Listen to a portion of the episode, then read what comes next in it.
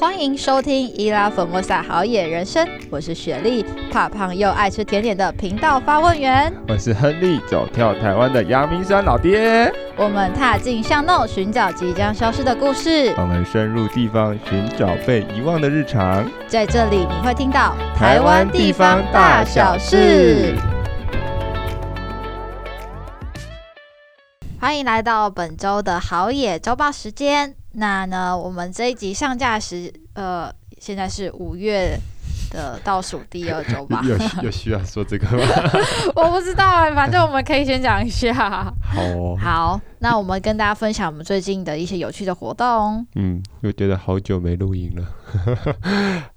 呃，最近有趣的活动哦，我们先请雪莉来分享好了。雪莉不是有去？夜访士林官邸哦，夜访士林官邸，哎，这有在访纲上吗？怎么好像被偷偷 Q 了？夜访士林官邸还蛮不错的，它是由七星生态的那个保育基金会，还哎，应该是基金会吧？对，对，保育基金会他们办的活动，那他们应该算是今年的第一场。啊、呃，我那时候参加的是第一场他们的夜访士林官邸，那他后面还会就看大家的反馈，然后再开。那因为其实士林官邸大家都会知道，他大概五点六点闭馆的时候，大家都在广播，他就会一直重复重复广播说不好意思，大家赶快出去哦，然后你慢慢的才会从外门口走进去，那感觉还蛮好的。那我觉得夜晚的士林官邸还蛮不错，就是他除了会带大家去走那个生态池之外，还会带大家去逛。园区里面的一些各个你不会发现的水沟边的小生物，嗯、那我觉得它的特别是刚好现在我们那时候去的时候还有一点点萤火虫，所以其实他们这里的萤火虫算是富裕的，呃还不错。他们不是，他们没有呃放幼虫，他们是他们这边自己跑出萤火虫，所以我觉得还蛮难得的机会。嗯，对，就是这里的生态是维护的不错的。嗯。嗯所以呢，还蛮推荐大家，如果大家有时间，可以上七星生态他们的粉丝团，他们就会把最新的消息公告在上面。那很适合就是大朋友、小朋友，就是晚上天气没有那么热的时候，就可以去走一走这样子。嗯，可以用不同的角度去看到不一样的士林官邸。嗯，没错。嗯，好，换你再提供一个。接着呢，我们最近去了一趟故宫。嗯，对，故宫。那故宫真的是疫情之后就很久很久没去了，没错。对，那呃这次算是去重温，也不是说重温，重温旧梦嘛，不是啊，就是去重新复习一下故宫吧，因为真的呃很久没去见这个老朋友了。那我们就是也接着刚有机会去看了一下故宫，然后故宫其实最近也有跟麦当劳做了一个很特别的联名。嗯、对，然后做了一个很好玩的，呃，算是联名活动，叫做“正旧喜翻”。对，那大家只要去那个全省各地的麦当劳 购买那个分享餐，嗯，对，然后搭配那个指定的买一送一饮料。你就有机会得到故宫朕就喜欢的联名桌游。我觉得最好笑的是，他一定规定你还要买两杯饮料。我们两个明明就不喝饮料的人，他还一定要规定我们要买饮料才可以送牌卡。然后说 可恶，而且两杯饮料不能是热的，一定是冰的。对，可恶。为了牌卡，我们只好喝饮料。对，但我觉得这个东西有一个很有趣，嗯、就是我们为什么要拿那个牌卡？但牌卡真的是别有用心跟别出心裁。嗯、我觉得他现在。它这个联名很可爱的地方，是因为它现在是用那个清代的呃法兰瓷的彩。应该是说它的瓷器吧去做的，嗯、然后它就等于你有麦当劳的那种什么，你你打一张牌，可能就是你要付那个一个分享餐，然后你有可能打出那个瓷器那个法兰瓷的牌，你就要念出那个法兰瓷的特色之类的。嗯、我觉得这蛮有趣的啦，就是大家可能就可以借由这个方式认识一下这个清代的法兰瓷，因为其实就我还没有去故宫之前，其实我对这个东西是还不太熟悉的。嗯，那你要不要介绍一下什么是法兰瓷？啊啊哈！为什么也觉得突然被 Q 了哈？呃，这个我先讲一下这牌卡。这牌卡其实它的设计最基本的玩法就是那个记忆力大考验。它就是每每每一组照呃每一个场呃每一个展品都会有两张同样的牌，嗯，对对对，对，然后就可以玩记忆大考验，然后答对的人就可以吃一块鸡块或吃一块鸡腿之类，就吃一根鸡腿之类的。对，那法兰茨，好，我们今天都要讲这么久 这么深奥的东西了。法兰茨很有趣哎。反正是很漂亮了，对。嗯、那当然，这期真的严格要讲，就要开始去讲说陶瓷的分类，陶与瓷其实就是很多不同的，就是两个不同的东西了。嗯，对。那法兰瓷当然是一种技术。嗯、那当然，现在呃，在台湾大家可能也听过法兰瓷这个品牌。嗯，对，在英国也是蛮知名的一个精品。对，嗯。嗯，那它其实特色就是颜色鲜明，然后很多的很漂亮的，应该说。呃，花纹啊，或者是装饰，嗯，对，我们先简单讲到这里就好，不然我们这集还有周报，可能又要讲个二十分钟。可我觉得大家 喜欢听这个，喜欢听敲碗，我们之后开一集故宫特辑。对，之前有在跟雪莉讨论这件事情。对，开故宫是蛮有趣的，就是 大家对于文物这种东西，大家会觉得跟生活离很远。可是我发现那天听完，就是非常的。心灵的充实感吧，然后你会觉得这些东西，嗯、就你对于陶瓷这种东西，你好像觉得这只是生活的一个用品，可是它其实还有蛮多意涵在里面。然后你去了解之后，你就觉得哇，其实我们。能够发展出陶瓷这个东西其实很不容易耶。嗯，对，你从原本的陶器，然后变成瓷器，然后再变成有法兰瓷，跟它整个的这种雕塑的，然后上色这些，真的你能看到现在每一个的瓷杯这么的漂亮，都是很不容易的产出。嗯。对，我觉得要去了解才会懂这些，为什么会说这些是公益食物？这些公益到底职人是什么？为什么要讲职人？这东西你必须要了解，你知道它的难处，你才会觉得它厉害。嗯，对。然后我觉得我们为什么要就是一定要去吃这个麦当劳的正就喜欢套餐呢？我们那还是要 我们没有打广告，但就是有趣。就是因为我们那时候去玩故宫，我们说啊不行，就是一定要现在就就联名要去啊。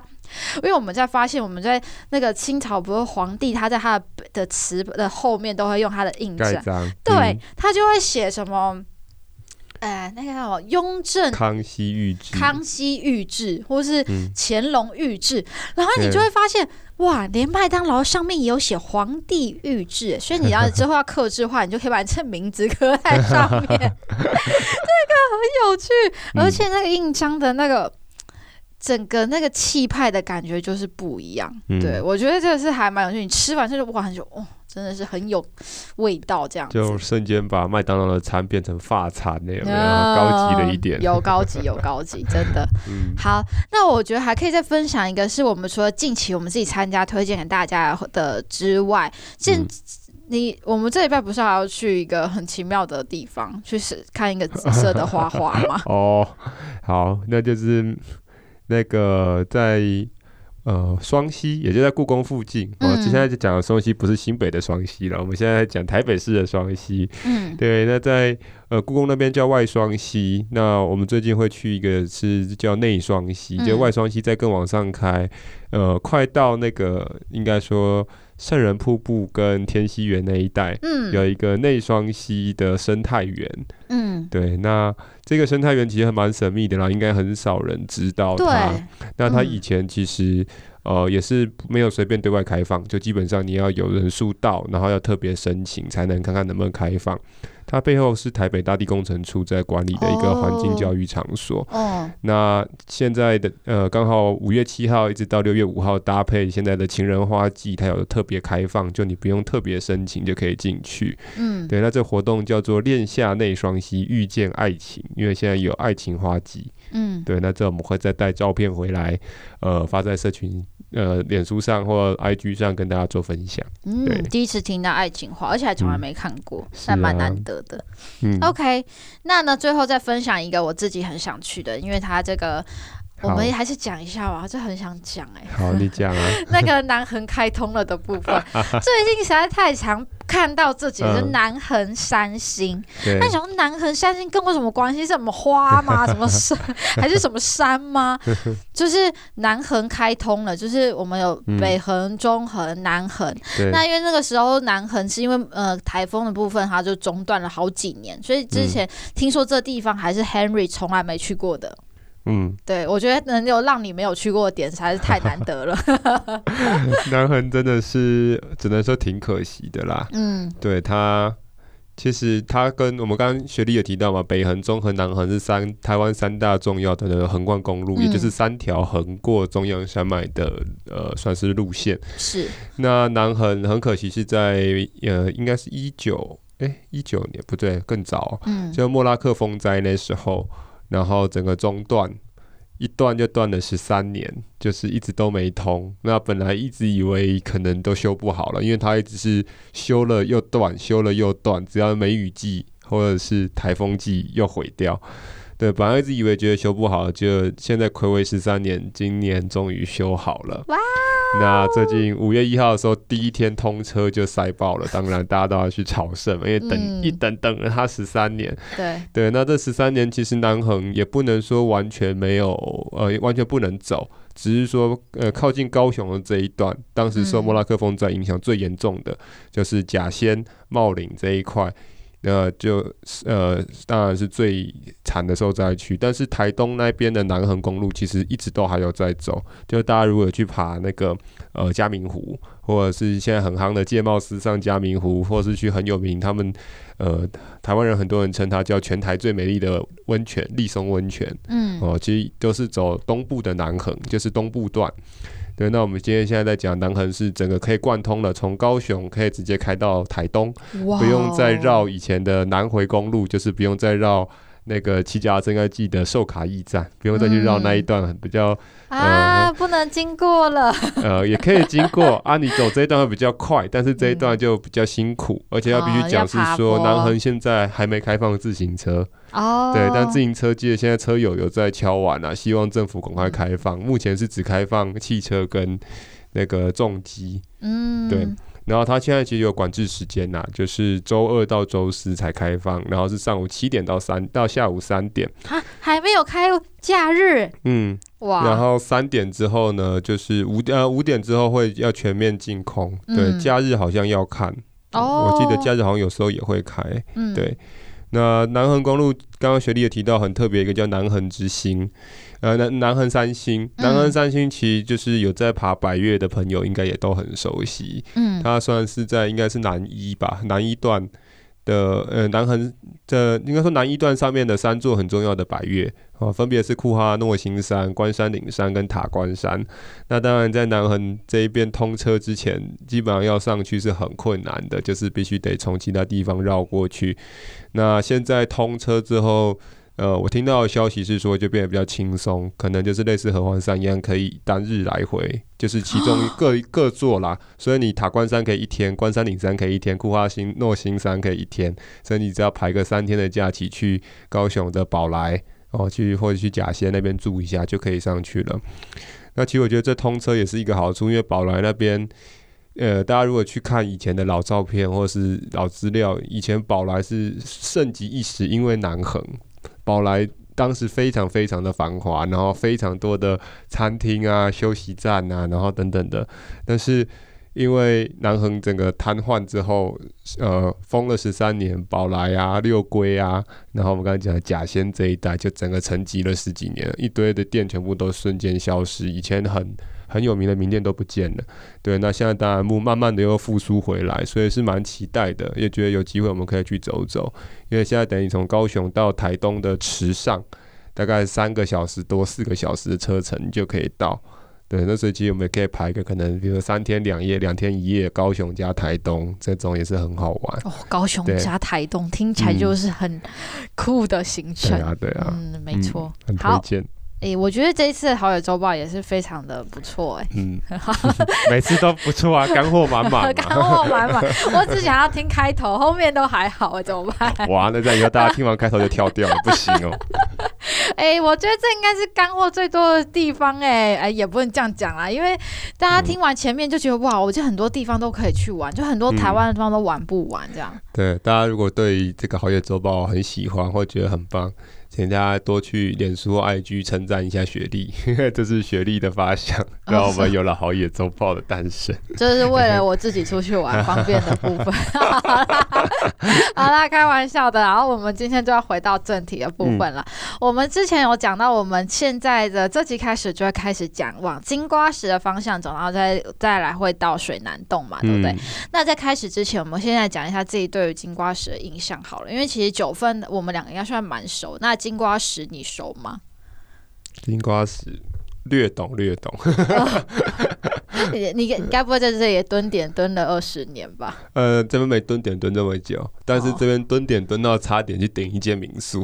哦，对，差点要变民宿老板哦，原本是伴手礼店啊，现在这里要顶民宿，这边差点要顶民宿啊，结果也没顶成，真不容易啊。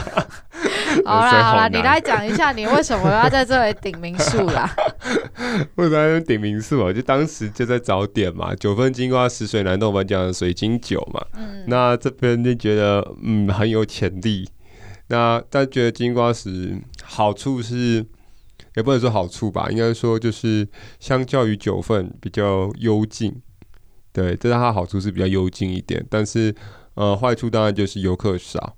然后我们就常常在觉得，就在讲，就觉得说金瓜石有点像未开发前的九份，就是我们在金在九在金瓜石的墀塘老街，你可以看到以前九份老街的样子。当然，九份随到呃随之后面，因为游客大量而进来，开始爆红之后，九份就整个变了。对，嗯、所以大家如果真的要寻幽访古的话，呃，怀古的话，可以来墀塘老街来金瓜石走走。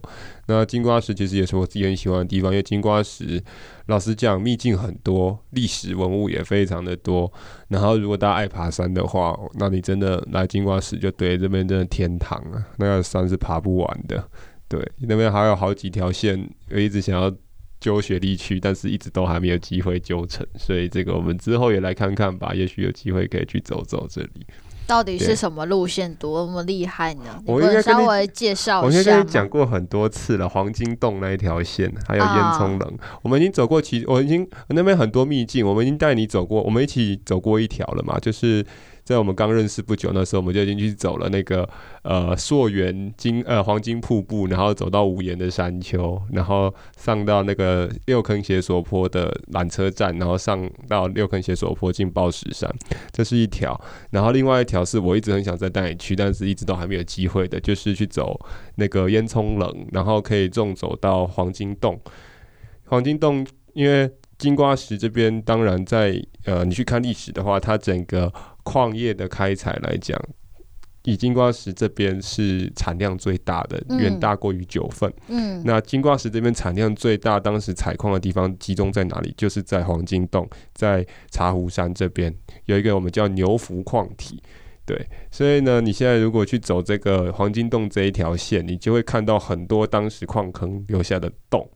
对啊，因为这边就是相较比较。诶、欸，应该说荒郊野外一点，所以这里比较没有管制的那么严格，对，所以有一些洞并没有封起来，你在安全的情况下，还是可以稍微的靠近一点点去看，对，那个感觉真的很不一样，就是看到天人的，可以看到什么？可以看到那个，你可以看到以前的矿层，然后裸露的岩层。然后可以看到类似牛条这种东西，就是他们以前架在矿坑上面。那当然，如果是走烟囱棱那一段上去的话，还可以看到废烟管，就是以前的排气管。对，然后这边还有座山叫复兴山，哦，也是去走黄金洞一定会经过复兴山。其实很特别，是我们不知道是谁，然后不知道什么时候，但它被叫复兴山的时候，山顶就是插了一面中华民国的国旗。然后，所以现在大家去爬富，就是去爬黄金洞，一定你就远远就看到山顶上一个中华民国国旗。你往那边去爬，大概多走个应该二十分钟、三十来分钟，就会到复兴山山顶。然后大家就一定会跟那个中华民国国旗在三角点拍照，所以这很特别，还蛮有趣的，很好玩。对，所以这有机会的话，我真的想要再邀请你一起去走一走，因为这一段。虽然那时候我第一次去走，觉得有一点点辛苦，因为那时候我还重走回，就是我是走一个 O 型回到茶壶山。那走到茶壶山那个 O 型就会比较辛苦一点点，但是我们不要重走到茶壶山，我们直接原路折返的话会比较轻松。我觉得你今天的语速有比较快一点，但大家应该听不懂到底要 推荐什么路线。等一下呢，我们先稍微介绍之后呢，嗯、你再用比较慢一点的速度跟大家讲怎么样推荐大家玩刚刚你讲的三条路线给大家，可以吗？OK。好，好，没问题。走，我们就 OK。哦，这听起来有点，大家应该不想听了吧？好啦，嗯、我觉得等一下我们可以用，就是你自己最推荐一条，然后我们就是看大家的反应的程度。嗯、如果大家真的觉得听完很想去的话，那我们就是去踩点给大家看看，这样子，好不好？好，那换你来讲讲你对金瓜石的印象跟渊源是？没错，嗯、其实我觉得我比较常去的地方是九份，金瓜石我去的。的地方比较稍微嗯晚一点点才来到金瓜石，嗯、哼因为他那时候呃夯的时候就是、嗯、呃掏就是我们掏金的时候，我们把我们钞票付出来的时候都是往九份这一块。是金瓜石，我觉得它的历史跟它的金矿的发展虽然是比九份还要更早之前，而且产量也相对大蛮多的，嗯、因为它的矿的。集中成它是可以大量开采，不像九份是比较零散一点点的嘛。嗯、对，所以呃，我对它的历史是有兴趣，但是我去的时间是稍微晚一点。那我那时候去的时候，呃，做了两件事情，我觉得也蛮值得推荐大家去做的。这、嗯、第一件事情就是我有去。住过一间民宿，那是有一次是刚好有机会，然后去住到那边。那个老板非常可爱，他的呃，因为。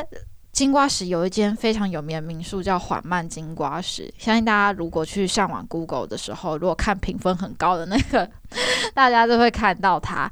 那它其实是知，它是蛮有名的品牌，是薰衣草集团他们家的品牌下面的民宿。嗯、那他们的氛围跟环境，我觉得是还蛮不错的。那如果呢，你有预算的话，我觉得你也可以试，就是去订，因为他们是会用很特别的抽药，嗯。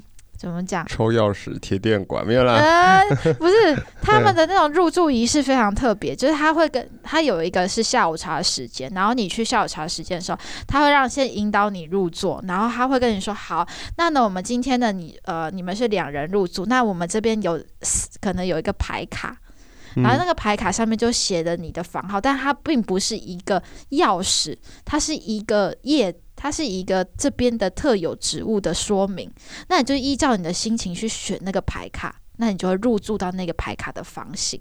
哦、那我觉得那个就是很特别，就是你不是选择一个我要的是呃呃阳光套房，我要的不是精致雅房，我要的不是那个名字，而是我带入的是一个这边的情境。嗯。那他会依照你选的这个情境去帮他，就会规把那个房间弄成那样子的情境，那你就可以去入住，去体验在这边的感受。嗯、那所以我就觉得，如果你有一点预算，我觉得还蛮推荐你去做缓慢金瓜石，看你可以推荐一套，就是在有别于其他的山城的沉浸式的住宿体验。嗯，对，我觉得这个是还蛮特别。那如果呢，你呢没有那么高预算？那但我如果你也想要体验不一样，我觉得的话，我自己私心推荐是，那有一天晚上我们就去住那边，因为我们就小支路线嘛，我们去住的是另外一家叫云山水，不是花莲的云山水，是这个。嗯金瓜石的云山水，它为什么让我觉得非常有印象？就是我记得我有跟你讲过，我去那边学了我第一，对，我的第一首乌克丽丽。这老板非常可爱。我那时候大概入住的时间是晚上九点还是十点？嗯、然后我进去的时候，我就说：“哦，老板，我来了。”然后 我就跟他说：“哦，为什么？”我就说：“哎，那我怎么说唱乌克丽？”然后那个旁边就说：“哦，老板会弹乌克丽，他可以用十分钟就教会你。”然后我就：“怎么可能？我真的是音乐。”白痴，然后老板呢就拿出一张白纸，他就用那个笔在上面画个几条线，然后就把画的像是痘痘的东西，就说好，你这个呢，你画的这几条线呢，就是你上面的弦，然后呢，我画的那个杠杠杠杠，就是它的那个压的那个板的，那叫什么？嗯、那个就是它的间隔，就是什么？因为你如果弹吉他，不是都要压那个弦，它的每个不同的地方吗？他就帮帮你把那个位置给画出来，嗯、对，然后我就按照它的位置就弹出小蜜蜂。哇！我就觉得哇塞，真的很不容易。嗯，对，就是你会觉得呃很第一个是很难得学到乌克丽，然后在这样子的环境底下，然后你会很难得在一个人生地不熟的地方有一个那么热情的老板，然后愿意跟你讲一些这边的故事，然后还有教会你很多的东西。嗯，那其实他这个地方那个老板娘很可爱，因为他这个地方其实以前是他们的住家。嗯，其实民宿很多都是这样子嘛，都是住家改建，或者是他们呃会有一些可能之前有的房子，他们就去把它去做一个整理嘛。那那个地方呢，原本他就是想说在这边也没有在要做什么，然后他的儿子就回来就说啊，那如果能妈妈你那么喜欢交朋友，那我们把我们的房子，因为他们有三两三层楼，那我们就改成让大家可以来这边做。民宿的体验，然后他也会煮菜这样子，所以他就把他们家里改成一个很温暖、很温馨的民宿。对，嗯、所以呢，大家呢，如果呢你要搜寻，它有一个叫做什么“云山水”的接待处，嗯、我觉得那个很非常的可爱，然后他们停车也很方便，这样子。他们好像有大姐、二姐嘛，我记得是不是？嗯，我不是很确定哎，啊，我不知道我遇到的是谁，嗯、不过我记得那个 老板娘有一个非常孝顺的儿子，这样子。嗯，嗯对啊，云山水真的是还不错，然后缓慢当然更不用讲了。对，那这两间当然在金瓜石也算是。蛮热门的民宿啦，大家要订就是要早一点点去订。嗯，对，没错哦。嗯，好，呃，我觉得好像已经到结尾，我 们来回到源头。就刚刚的那个小段落，就是要让大家知道，其实我们都用不同的方式认识了金瓜石。那大家呢，也可以听听看我们介绍的金瓜石，然后你可以用自己的形式，然后去体验看。那我是蛮推荐给大家可以去住一晚的。没错，嗯、好，那我们就回到我们金瓜石的开头，就为什么我们要介绍金瓜石？然后还，因为我们一直在说，就金瓜石，金瓜石就是一个金的产量很多很大的地方。嗯，对，那我们现在讲一下它的一些呃历史故事，好了，好不好？历史故事，对，我们先从它的名字由来，因为大家可能就忘记我们有没有讲过啊？对啊，可是大家就前两集哎，这个是两集前的事情了。大家请要认真倒回去听。好，好，老师，老师，我们可以跟大家提提示一下吗？拜托。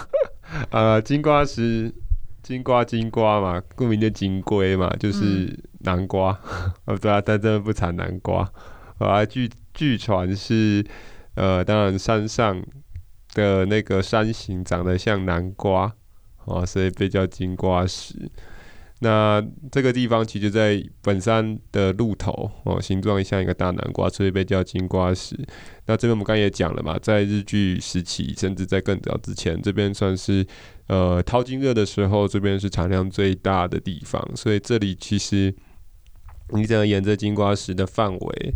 好多好多的，应该说，像我们之前有讲过的小金瓜鹿头、大金瓜鹿头，然后到嗯，我们晚一点应该会介绍到，我不确定会不会介绍到了，但是因为那有点稍微偏一点点，但是也是蛮知名的地方，叫金瓜石地质公园，嗯，哦，然后一直到像我们刚刚讲的黄金洞。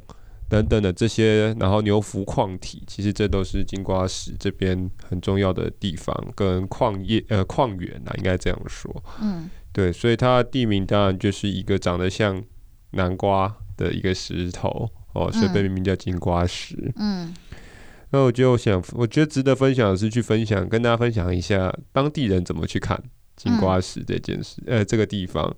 像当地十三里的里长，呃，吴前镇、吴干镇先生，其实他曾经说过一句话，觉得还不错，就是品味水晶酒的黄金比例，矿山美景五十趴，采金人的信仰文化五十趴。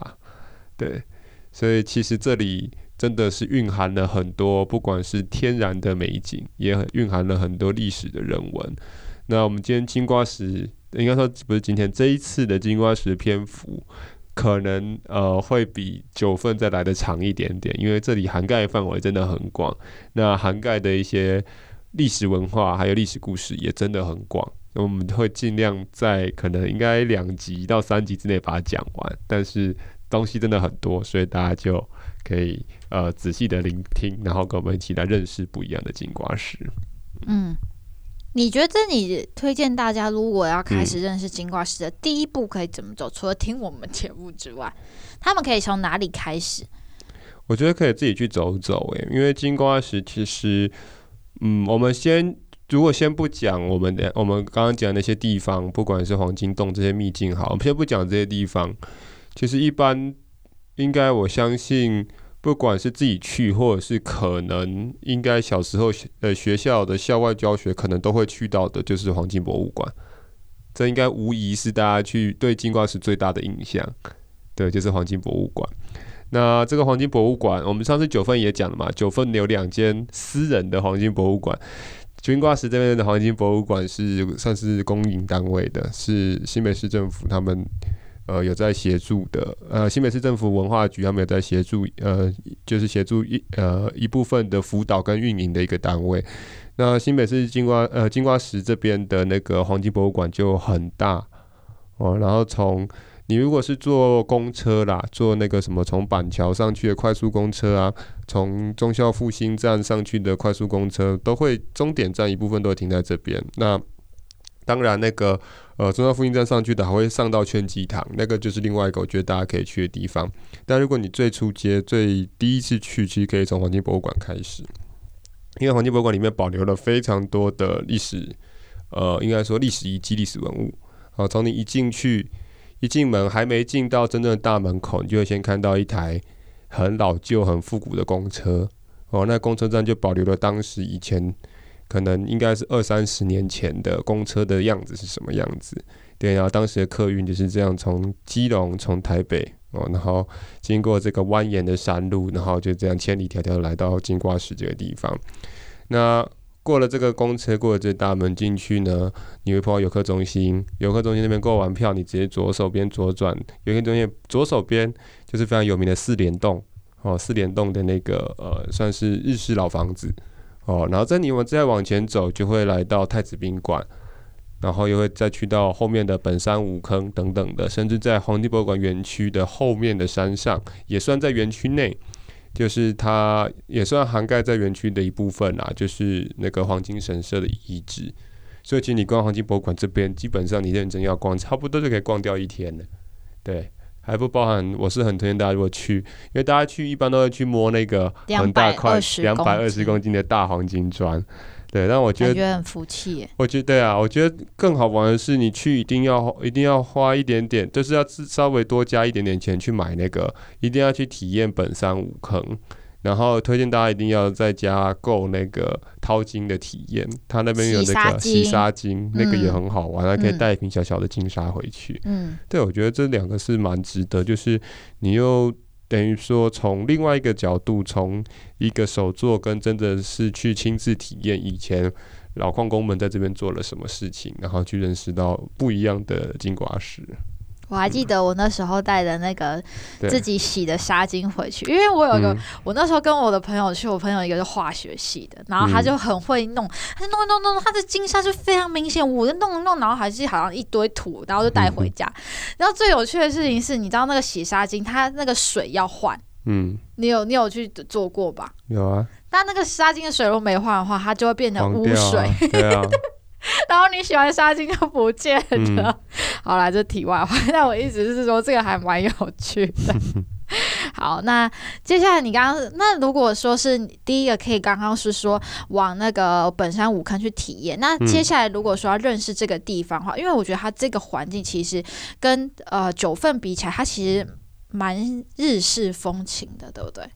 嗯，如果你说以黄金博物馆这边是偏日式风情了。嗯。对，那如果你要从另外一个角度去看，就是推荐大家就从劝济堂开始吧，因为我们之前常常讲嘛，庙宇在台湾是一个很重要的，除了宗教信仰中心，也是一个地方社区的发展中心。那你从劝济堂后面，应该说不是后面，旁边哈侧边有一条阶梯下去，那阶梯在近几年也为了推展观光，然后呢把它彩绘成彩虹的颜色。变成一个彩虹阶梯，现在也是网红蛮爱拍照打卡的一个爱居景点。好，那你顺着那阶梯下去，就会来到劝济堂老街，那你就会感受到一个，嗯，我们前面有提到很不一样的，很像九份老街的感觉，但是就是完全没有人的九份老街。对，你就可以感受到真的是，呃，繁华前的九份老街大概就是这个样子。当然近几年有陆续有一些年轻人开始进驻了。所以有一些咖啡厅、有些民宿慢慢的开始恢复回来。那在黄金博物馆他们的推广跟协力之下，近几年也做了所谓的矿山艺术季，就是围绕着墀塘老街这一带，然后透由青年的艺术家或者是在地的艺术家的结合，慢慢的再把金瓜石这边的老故事又再带回来，让大家知道。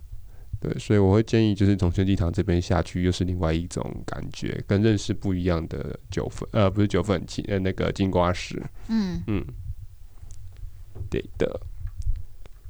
有什么问题吗？没有啊，没有啊。那我们就讲这么多，我们就开始介绍好了啦，就开始一步一步介绍吧。因为我觉得金瓜石这边秘境真的太多太多。那如果雪莉没有特别要问的，我觉得我们就从。呃，从几个点开始讲好了，就是一个点，当然就从劝济堂这边，因为劝济堂其实我觉得真的还蛮重要的啦。就是对于九呃，对于金瓜石这边来讲，有两间很重要的庙，一个是劝济堂，然后一个就是金福宫。嗯，哦，那我先讲劝济堂，金福宫的故事我们留到后面再讲，因为金福宫会跟我们等一下要介绍的呃那个神秘的摸乳像。还有三层水圳桥，或者是雪莉刚刚提的两间民宿哦，那个云山水还有环曼都会有一点点关系，所以那个我们稍微推到后面再讲。我们就像现在刚刚提到的劝济堂，提到鸡堂老街，我们来介绍一下全鸡堂好了。为什么要介绍劝济堂？其实全鸡堂现在有一个呃，算是全台第一哦，就是全台湾最大，同时又是东南亚全东南亚最大的一尊关公像。哦，这座关公铜像就在全济堂的二楼，大家可以有机会的话可以去看看，真的很壮观。它虽然是一座坐像，哦，但是已经是全东南亚最大的最大一尊，高度是大概三十五哦，然后呃重量总共有总重有来到二十五吨哦。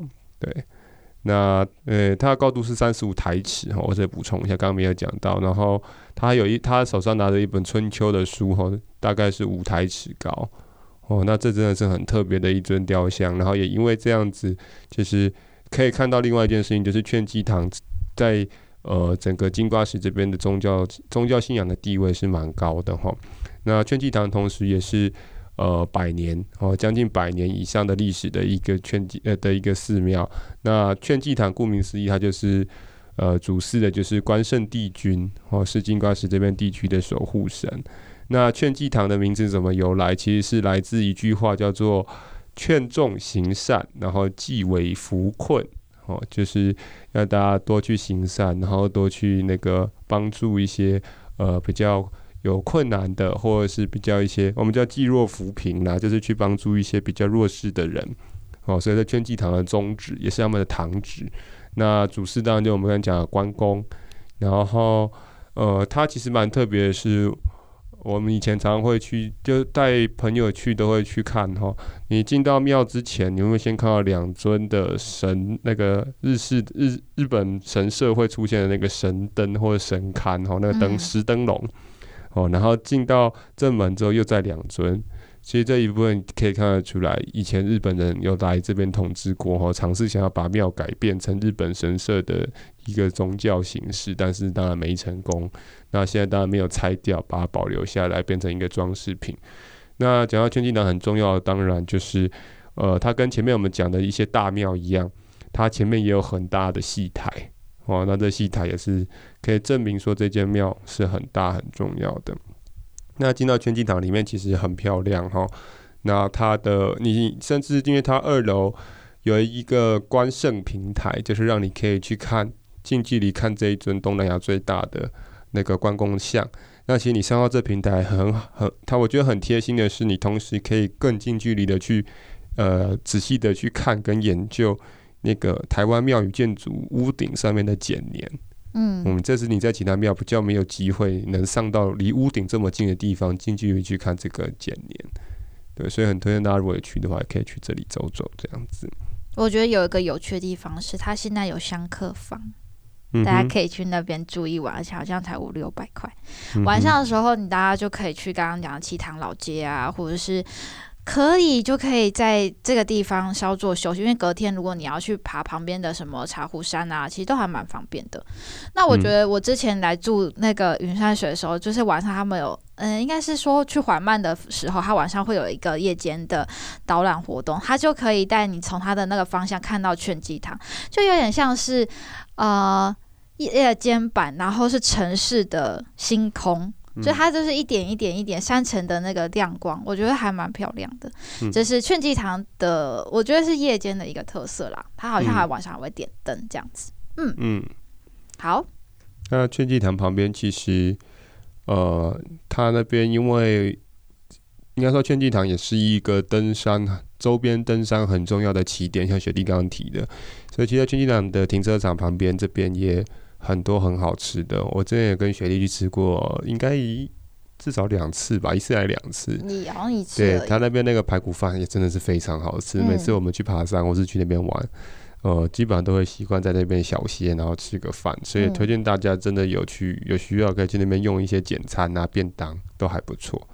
对，那但是不用去老街的一个很棒的。食物选择，对，我觉得那蛮难得的，因为站在庙旁边，嗯、然后有一有那么多的小摊，然后食物真的很好吃，对，我觉得蛮难得的，嗯，而且它的价格当然是比老街。很经济太多了，真的。大家不要小看那里的美食，真的。大家如果去劝济堂，绝对不要直接错过，或只去上洗手间，真的一定要去旁边吃个饭，然后再离开。只吃老街，那就真的太可惜了。是啊，是啊。嗯、好，OK，那我们再讲另外一间，就这边的一个很应该算蛮特色的信仰的中心吧。嗯嗯，好，那就是金福宫。嗯。那金福宫的话，其实在当地是有一个叫做石头宫的传奇故事。嗯，哦，那金福宫，呃，大家可能对它相较来讲就不会像对全鸡堂来的这么的熟悉。哦，但金福宫其实我们也去过，对，因为金福宫就是刚刚我们前面也讲，这边有几个秘境，就是一个叫三层水圳桥，一个叫做、嗯、呃那个叫做摩乳像，对，神秘的摩乳像。嗯、其实这一整个系列。呃，我们如果把它稍微呃放大一点讲，可以，其他整个整套系统可以叫做三间古道系统，就是从九份，我们上次一上一集应该有讲，从阁顶那边下来，好，就是走三间古道，就是一个串联九份跟金瓜石中间很重要的一条生活历史的文化道路，哦，这算是三间古道一部分。对，那如果要去那个神秘的摸乳巷，就是要从金福宫这边开始。好，那金福宫这边。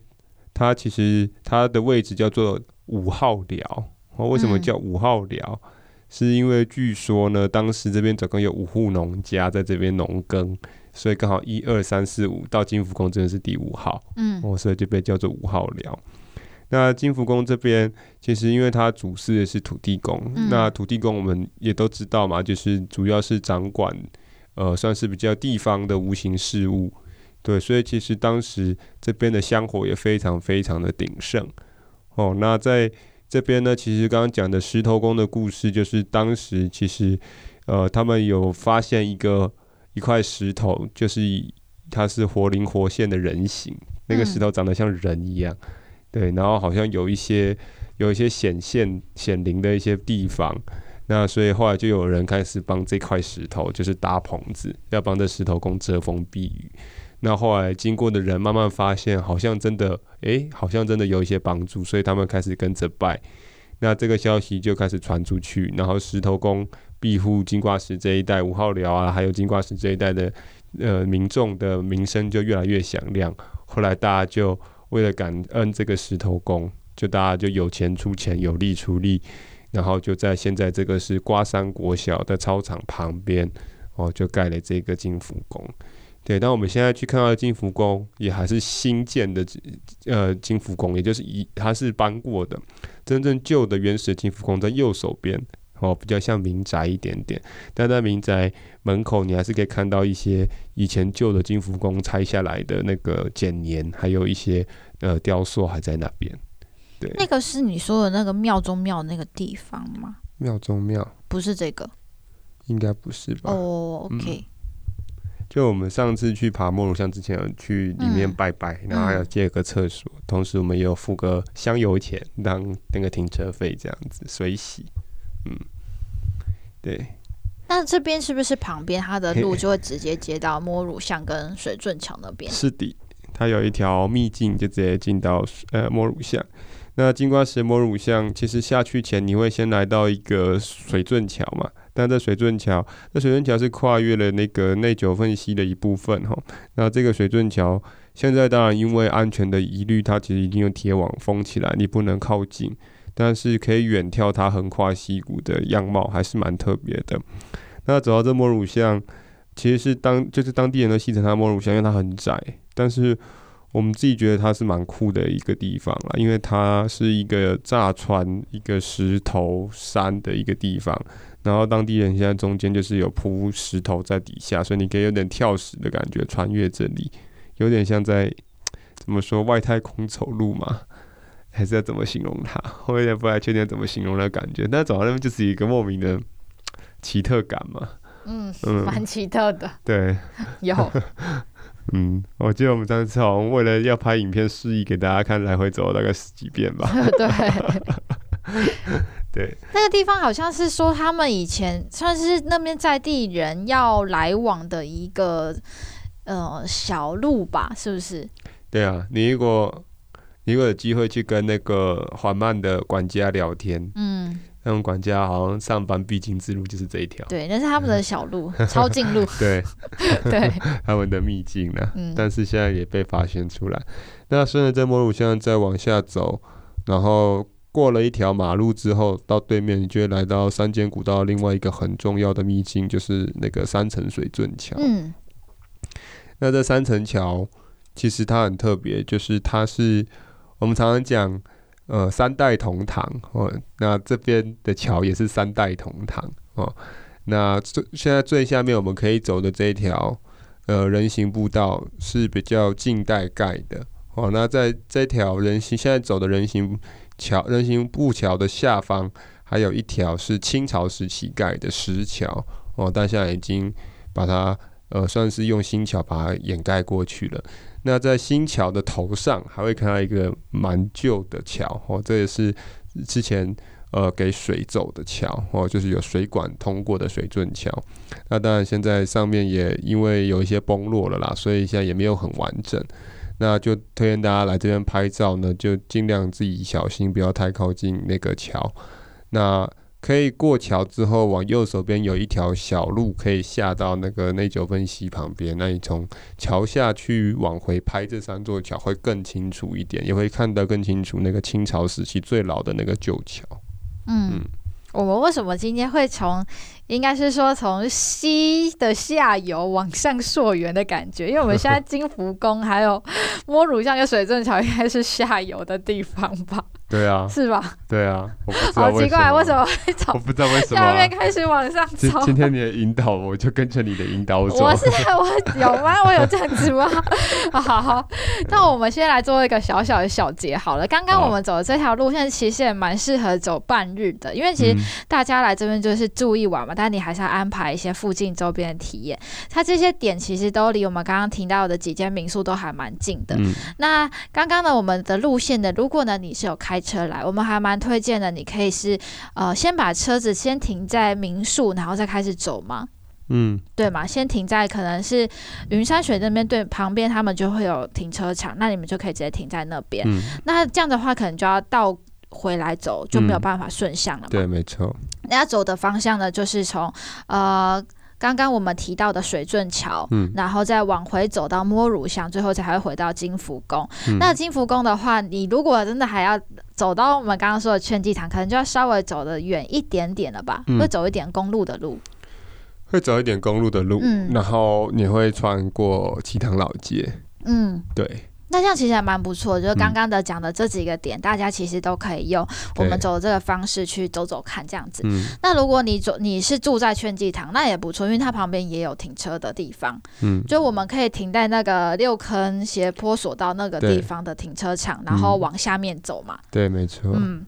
这其实两种方法都还不错，但我们刚刚走现在的这个所属的位置是在金瓜石的偏下游，就内九份溪的下游路段。嗯、那我呢，等一下呢，我们就会慢慢的再往上移动。嗯、我现在问问我们时间还有办法再讲后面的部分吗？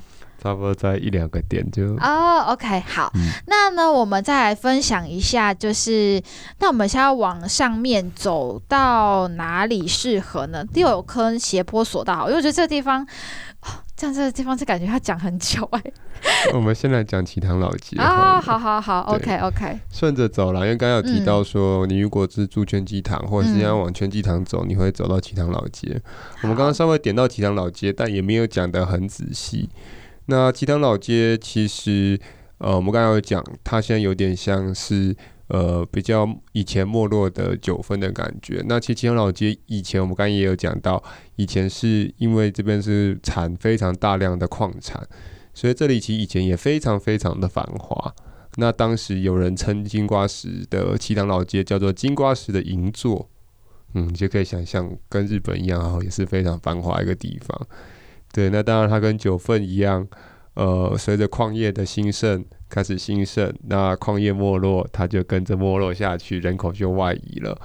那但是很可惜的是，我觉得真的非常可惜，是奇塘老街没有像九份一样很幸运的遇到了第二次的淘金热，所以它并没有很快的又拉回来。呃，这是我觉得比较可惜的地方。那但是奇塘老街呢，你现在去还是可以看到它的呃，应该说屋子的建造是密集度是非常高的。然后你随处可见，就是金瓜石这边，我们上次九分那集也有讲到，这边特有的一种呃建造屋顶的方式，就是油毛毡。对，你会看到很多黑色的油毛毡屋顶在这边。对，那这边当然，呃，以前甚至我记得还有医院，但是医院现在也都不见了，也都荒废掉了。嗯，对，所以现在这边留下来的，剩下应该是剩一座私人的博物馆。嗯，私人的金矿博物馆。然后还有一些咖啡厅，跟我之前有没有顶下来的民宿，后来没有顶下来，但是后来好像有人就是进去协助把它做起来了。对，那随着老街呢，当然你再往上走，一个方向就是我们讲刚刚那个往彩色呃彩虹阶梯上去到圈机堂嘛。那另外一个方向就不会到圈机堂，应该这不是不会到圈机堂，只是你是绕稍微大圈一点的话。你就来到奇塘老街旁边，金瓜石另外一个很重要的一个地点。这个地点其实我们也说，它是有一点悲喜参半的地方。对，就是现在叫做国际中战和平纪念园区。对它，但它其实在二战的时候，呃，比较直接一点的名字叫做二战的战俘营。哦。对，就是呃，当时其实在二战时期被称作金瓜石的米英。呃，俘虏劳役所就是当时这里算是关战俘的地方。哦，oh. 那当时因为二战的关系，他们利用这些战俘来协助金瓜石这边大量的开采矿产，因为这样的劳力是最不需要花钱的啦。嗯、对当时政府来讲，嗯，那这件事情当然就发生在大概西元的一九四二年到四五年之间。嗯，对，那当然，呃，当时这边就是关了非常多的人，然后甚至。呃，根据一些史料记载，可能最多时期大概有五百多人被送到台湾来这边做奴工，然后当然当时经历了非常多一些相对来讲比较不人道的一些状况，所以在后来等到这边整个结束掉没有再使用的时候，就被辟建改成那个国际中战和平纪念园区，嗯、就是希望让人们去呃记得这件事情，然后不要再因为战争而发生这样的事情。所以这算是在金瓜石的历史上面，我觉得也蛮重要的一块。然后我们应该去了解到说这边曾经发生过什么事情，那也希望这件事情不要再发生在现代。对，嗯，嗯，好，那今天金瓜石，我们听在这里会不会太沉重？对，我觉得 要有一个小小结就是其实。一个地方的发展，它可能我们会看到很多是很繁华、很兴盛的一面，因为其实它有一句话是这样说，就是金瓜石的黄金是这块土地上的有情人。可是呢，对有些人来说是有情人，有些人。对于他来说，不一定是这么正面的想法，就像刚刚可能听到的那些故事。嗯、对，所以我觉得就是在对于某一个地方，你对它的定义，我们都要用很多的是正面、反面，然后不同的角度去思考这个地方。嗯、但你唯有要踏上这片土地，要去认识它的时候，你才会知道这些故事。嗯，所以我们今天的有点像是开头的部分，就是我们先用刚刚大方向部分先认识了一下金瓜石，嗯、然后。介绍了一些很棒的景点跟推荐的玩法。那接下来呢，下一集呢，我们就会用不同路线的方式，先可能会先讲我们要走哪几个点，然后我们再来详细的介绍这些点有趣的地方在哪里。嗯、OK，那呢，我们这集的话就会到这边要做一个结束喽。嗯，有没有要补充的呢？没有。好，太棒了。那我们还是要持续的订阅我们，因为我们刚刚 Henry 有说，就是如果大家。这个敲碗的越大声，我们才有机会去实际踩线，不然的话，我就把它放到很后面、很后面、很后面。对，因为其实最近我们有很多地方很想去，就是有关于历史文化等等的，因为太多地方好玩了。